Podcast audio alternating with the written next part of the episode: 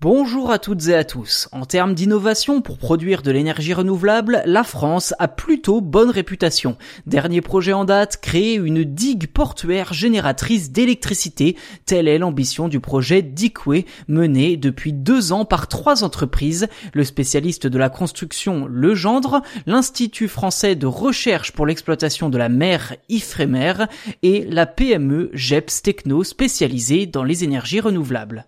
L'idée portée par ce trio consiste à récupérer l'énergie de la houle pour la transformer en électricité.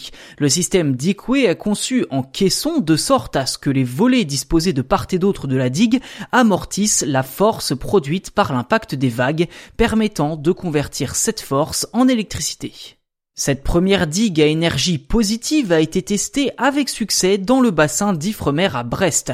Les tests devraient se poursuivre cette année avec la pose d'un prototype de taille intermédiaire en mer sur le site de Sainte-Anne du Porzic.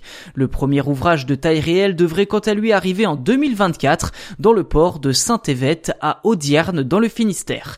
L'électricité générée devrait permettre de produire de l'hydrogène vert qui alimenterait ensuite la navette maritime permettant d'assurer la entre le continent et l'île de Saint.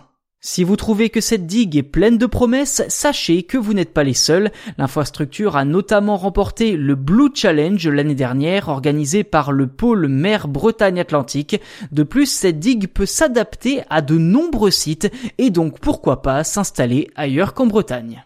Voilà pour cet épisode consacré à la digue Dickway. N'hésitez pas à nous laisser un petit commentaire pour nous dire ce que vous en avez pensé et si selon vous la digue productrice d'énergie a un avenir devant elle. Si ce n'est pas déjà fait, je vous invite également à vous abonner au podcast sur votre plateforme d'écoute. C'est gratuit et cela vous permet d'être les premiers informés lors de la sortie d'un nouveau numéro de choses à savoir Tech Verte.